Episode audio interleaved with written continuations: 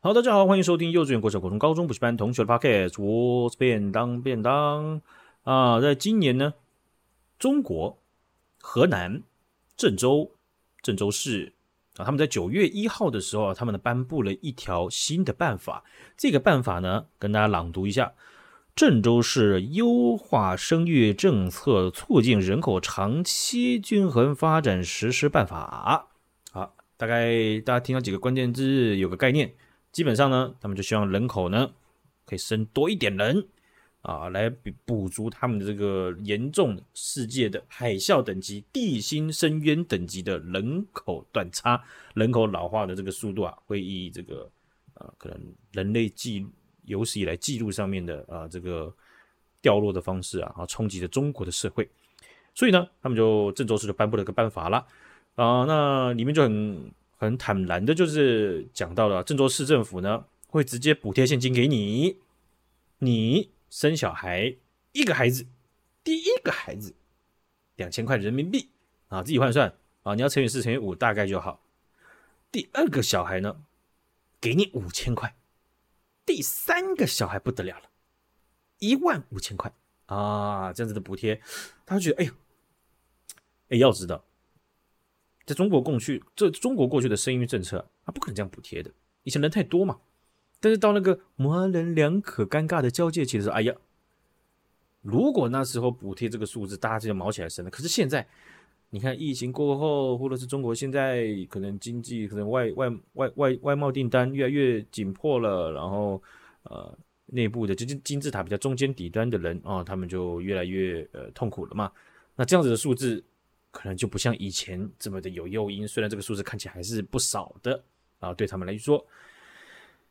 对他们的部分来说了哈。然而，西嘎西这件事情呢啊，跟规定上面、跟办法上面的啊也不一样了啊，就是有一些市民呢就发现了，哎呀不对呀，我这家庭里边我都生到了二孩，第生到的三宝，但是。办法里面写的实在的补贴，我是一毛钱也申请不到。他们就想啊，那你就问嘛，那就公所问嘛，他们就公所问，找谁呢？谁都不管。那你也得找那个这个民政局的啊，民政局啊，不是你这规定办法，那那是人人口这个这个管理单位的，啊，人口人口那不对呀，那你这个是医疗处的，医疗处管生育政策啊，那生育政策呢，生育政策那个单位，哎呀不对呀，那个医疗处怎么怎么怎么管生育政策呢？那政策优化，那你得找郑州市政府呀，你找我们干什么呢？对不对？啊，就是中国的这个国家足球呢，就是可能就是靠这样子进步的啊，大家就是皮球里面踢爆。好吧，啊，踢来踢去啊，但是呢，这个办法写在这边呢，钱拿不到，那那没关系，大家这个办法再看一看，哎，里面呢有这种办这种办法，我曾经还听过中国的朋友拿出来呛啊，你看什么办法多行啊，多好啊，对不对啊？这这你看这个其他国家要检讨检讨了，对不对？他这办法里面写的怎么样呢？类似的了哈，而且说哦，我说有类似的。呃，这个这个办法，但是在郑州市这个办法是这样写的：你在小孩啊三岁以前的时候呢，每年都会给予夫妻两方啊，不是配偶啊，在台湾要讲配偶，他们是夫妻两方呢都给他十天的育婴假，可以请假。这个假你要都要不到。另外一个，如果你是女性的这个工作人员，你是女性的这个职场的这个。职员，你可以把产假申请一年的产假，你也申请不到啊。所以啊，导致很多的这个新手爸爸妈妈呢，啊，跟原本他们这个写下来的这个生育计划啊，发现不太一样，要假没假，要钱没钱的啊，突然发现自己进入到了一个中国共产党设下的一个呃海盗贼船上面了，而且非常刺激，对不对？完了没假。怎么带小孩呢？没假，怎么有一个缓冲能够去调整成新的生活模式呢？那那就会创创创造很多延伸的问题嘛，对不对？哦，甚至这件事情呢，连我查了一下，郑州的当地媒体也有抨击啊，但这个抨击呢，可能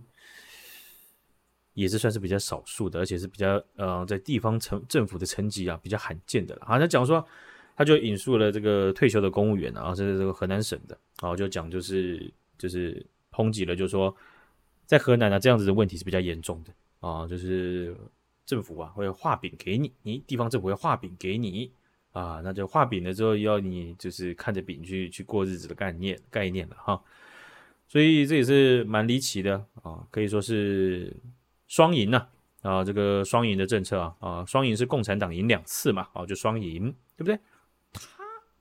解决了人口啊，某种程度上促进了人口生育啊，用一种诈骗的方式。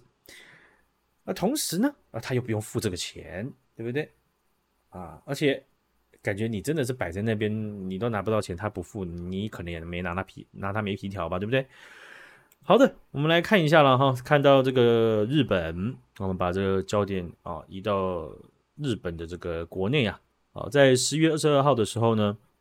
台湾的农业部就有宣布，他们洽谈了一年了，跟日本的京滨急行电铁株式会社他们集团底下的三十八间店面呢，啊，展开了一个合作计划。在十一月二十号到二十六号的时候，连续七天会推出台湾排骨铁路便当，售价五百元日币，折合台币，这样掐指一算，大概一百块钱，非常的优惠呀！这个价格，别说在日本了啊，在台湾，我记得好像也是卖这个价格吧？我们高铁的便当是卖一百块吧？对吧？好，说的是呢，我说的是。哦，我跟你们说，哦，一百块啊！你看，马上差一百块钱，对不对？哦，那个一百块，哎，高铁那便当也是很厉害的。那个筷子虽然呃，那个是真的是铁路便当啊，很像是呃，就是火车便当啊那样子的概念，对不对？我们这样吃，它不会像是我们吃一般便当这么大盒，空间这么的大啊，东西这样乱摆，对不对？都还是都还是看起来好好，它，就是很紧绷嘛，把东西塞在一起。可是这个 真的是很好吃耶，好不好？哎，在日本还卖台币这样折合这样一百块，预计总共会卖出五千个便当。说老实话，五千个便当呢，在我们很多的这个呃人口比较密度比较高的地方呢，可能不算是很多啊，但是这个数字就是很多，尤其在这些连续七天呢，要推出台湾的排骨便当，那这个。要卖这个数字啊啊！当时的定案啊，他们在这个农业部跟这个呃京滨急行电铁哈这间株式会社，他们在合作上面，工作人员呢还去测试了口感、口味啊等等的，都觉得嗯非常的战斗力非常的高啊，所以他们原本是有抓一个数量啊是要卖这个数量，后来发现不行，这个计划推出之前，他们必须要把这个数量提高，不然呢会让消费者失望啊，所以他们就把这个数字追加到五千。啊，那呃，这个数字啊，啊，想想必应该也是会卖得非常好了哈。所以这样子的计划就是希望能够让呃日本的消费者能够吃到台湾猪肉的这样子的产品啊。这个计划我就查了一下报道哈，是我们在年初的时候，农业部参加日东京的这个食品展之后啊，啊，他们去呃协商去提出的。啊，那这也是一个试水温，是一个敲门砖啦。因为大家可能有印象啊，我们口蹄疫的这个疫，我们原本是疫区嘛，后来就拔针了，哦，终于是熬过了这样子口蹄疫疫区的这样子的一个限制。那甚至在这个呃二零一八年的时候，中国爆发了非洲猪瘟嘛，哦，那我们也是守到了今天。啊，那甚至我大家有印象的话，可能就是知道说金门啊有很多的呃病死猪有曾经有飘上来过嘛，好像是病死猪这样子，哦，就大家会担心会说会说，诶、当时会不会产生一个破口啊，让台湾努力多年的这个这个呃养殖猪的这个产业啊，又受到再一次的冲击了哈。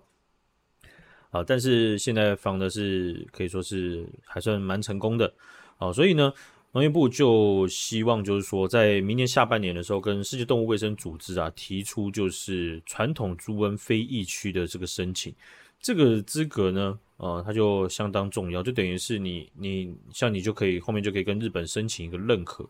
那生鲜的猪肉就可以卖到日本，因为为为什么这个呃养殖猪肉、养殖猪和猪肉的这个产业会被提到？其实，在台湾来讲，它也是产值是。不小的一个产业，而它的直接生产值将近八百多亿，